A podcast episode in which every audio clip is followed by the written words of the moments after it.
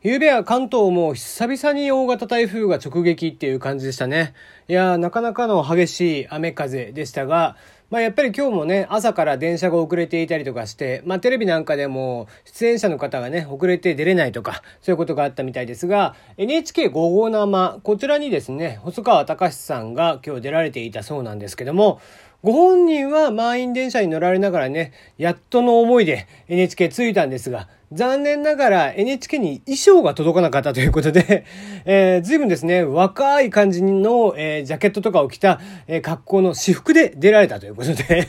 まあそれでもね、ちゃんと歌われるというのがやっぱプロですよね、やっぱね。えー、まあ、細川隆さんと矢沢永吉さんがまさかの69歳で同い年っていうことでね、全然方向性が違うところに行ったなという感じがしますが、いや、同じ69歳でもですね、えー、全然ほんと違うもんですよね。ロックと演歌とっていう感じですが、まあ、あの、格好だけ見たらですね、細川大先生も、えー、全然ロックな感じでしたが、相変わらず髪型はロックではなさそうですね。テリーのよもやますぎる部屋。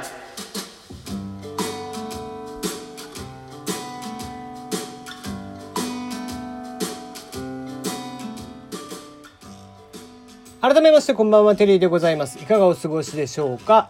えー、ね台風すごかったですねまあまあでも僕はやっぱ鹿児島生まれなんでねまあ、結構風とか雨とか慣れているんで、まあ、ああいう別に暴風の中でも平気で寝れちゃう人なんですよ。まあ、あの、どちらかというと、なんかパソコンとかのね、こう、ファンがずっと動いてるとか、そういったこう、みたいなことの方が、よっぽど眠れなくて気になっちゃって。昨日みたいなあのボーっていうようなねゴーンっていうのは全然気にならなくてむしろ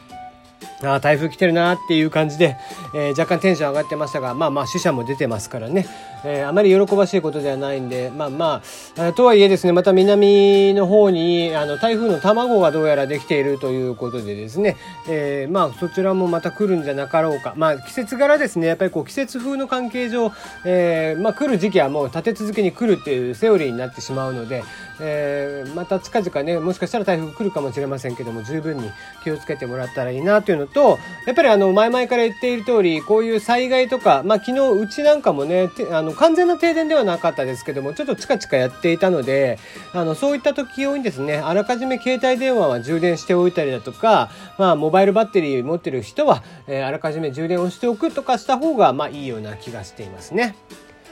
はい。ということで、メールの方を募集しています。番組では、えー、番組の感想、質問、応援、ふつおた、恋バナ、相談口、何でも結構です。ということで、えー、まあ、大喜利を一旦終了して、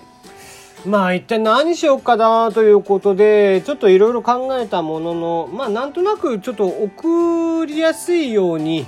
えー、コーナーをいくつか用意してみようかなと。まあ、不定期に多分ね、あの、言ってリスナーの数も限られているんで、えー、送ってきてもらえる方というのもそんなに多くはないと思うんでね、あの、不定期になるとは思うんですけれども、いくつかこんなコーナーを作ってみたよということで、えー、今日はコーナーの紹介、今後やっていくコーナーの紹介を、えしておこうかなと思います。えー、気が向いたらですね、まあ、ツイッターにもこれ、あの、一個一個載せますんで、4つほどご紹介しますが、えー、一個一個、えー、紹介していきますけども、送りたいもの、えー、思いついたもの、えー、まあ、長文、短文、えー、いろいろ送れるものにしてますので、思いついたものから、ちょっと参加型にしてみたいと思っていますので、ご協力をいただければなと思っていますよ。はい、えー、じゃあ、一個ずつ言っていきましょうか。まず、一個目の企画、えー、ラジオ昔話。〇〇の小さな恋の物語ということで、えー、これはですね、架空のラブストーリー。まあ、しかもね、あまりゴリゴリの大人向けラブストーリーというよりは、ちょっと胸キュンぐらいの感じのことを思ってください。えー、まあ、主人公、まだね、名前も決めてませんが、えー、主人公の小さな恋の物語をリスナーに作ってもらいたいと思っています。ルールは2つだけ用意しています。1つは、物語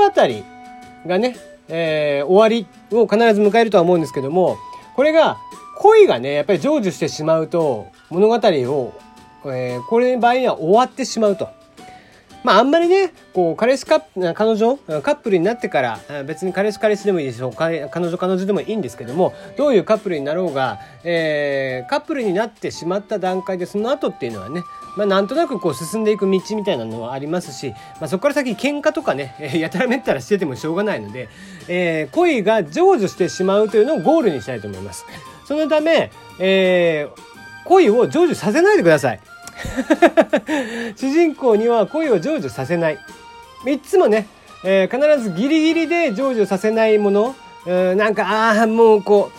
う、歯がゆいみたいな感じの、えことで終わらせてもらえたらいいかなと思っています。そしてね、えもう一つのルールとしては、え終わらないっていうことなので必ず続くで終わらせていただければいいんじゃないかなと思っております。えー、このね、えー、もう一番最初誰がどういうもので送ってくるかで言ってね、えー、物語の方向性とかも決まってきますんで、えそれはもう採用した方のやつを、えもしくは早いもの順になるかもしれませんが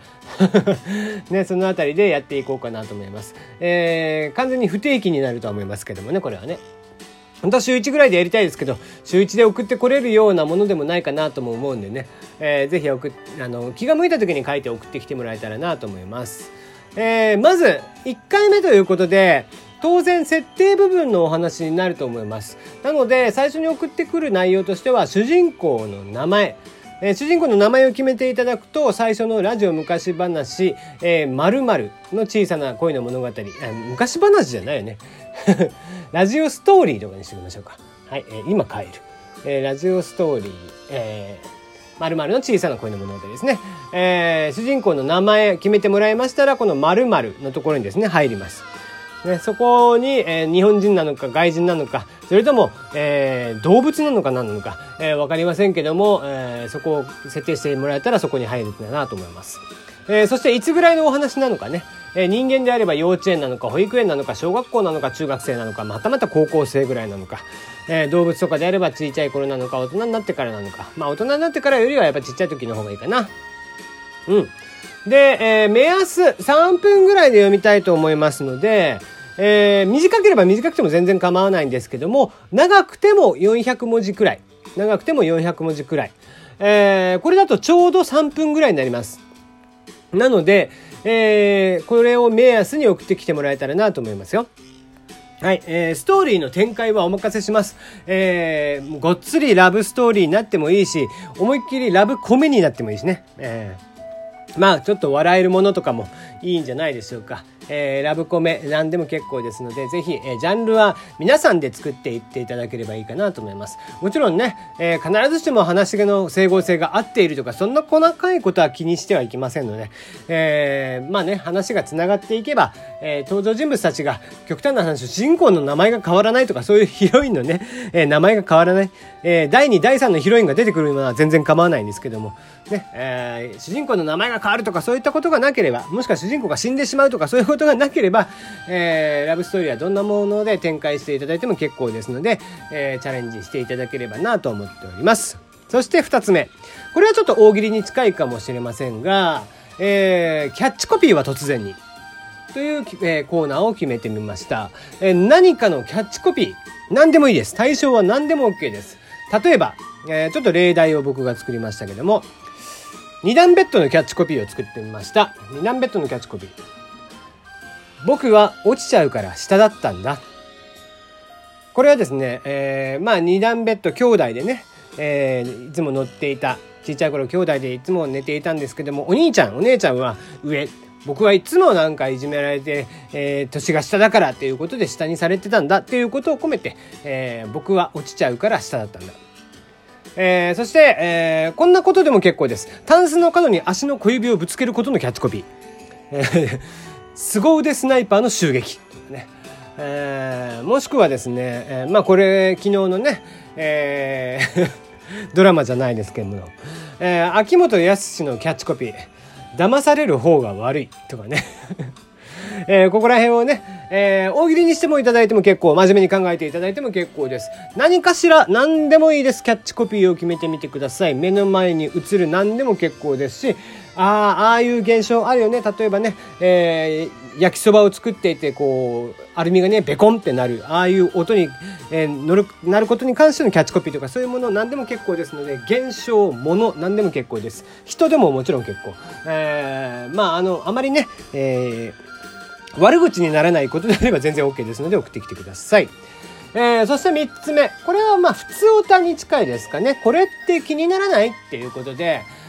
えー、最近気になって仕方がないこと教えてください。普段の生活の中で気になっていること、ニュースなど、ね。えー、もしくは本を読んでいてこれが気になった、えー、友達と喋っていてなんかよく自分で返事したんだけどなんかよくわからんやったこととかね、えー、そういったもの、え、これって気にならないっていうことを僕に投げかけてください。って、えね、コーナー名「テリーこれって気にならない」っていうことで、え、もちろん、え、送ってもらったものに関してはきちんと調べた上で、え、取り上げたいと思っています。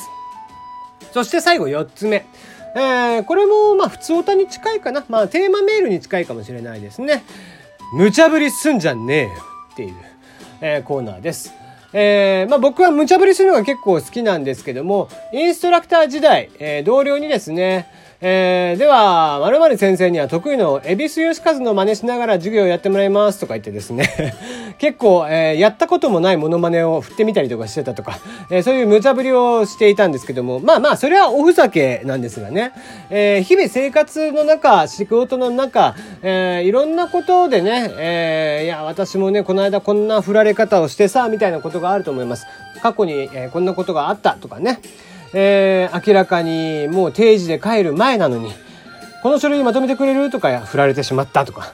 えー、運動なんか不得意なのに、フットサルのメンバーに入れられたとかね、そんな出来事があったら送ってもらえたらなと思っております。こちらすべて後ほどツイッターの方に上げておきますので、ぜひぜひ、えー、どれか送ってきてもらえたらなと思っております。はい、えー、新しいコーナー4つです。えー、まあ、どれがね、できるか分かりませんけども、ぜひ送れるものを送った、えー、あったら送ってきてもらえたらなと思っております。お待ちしてます。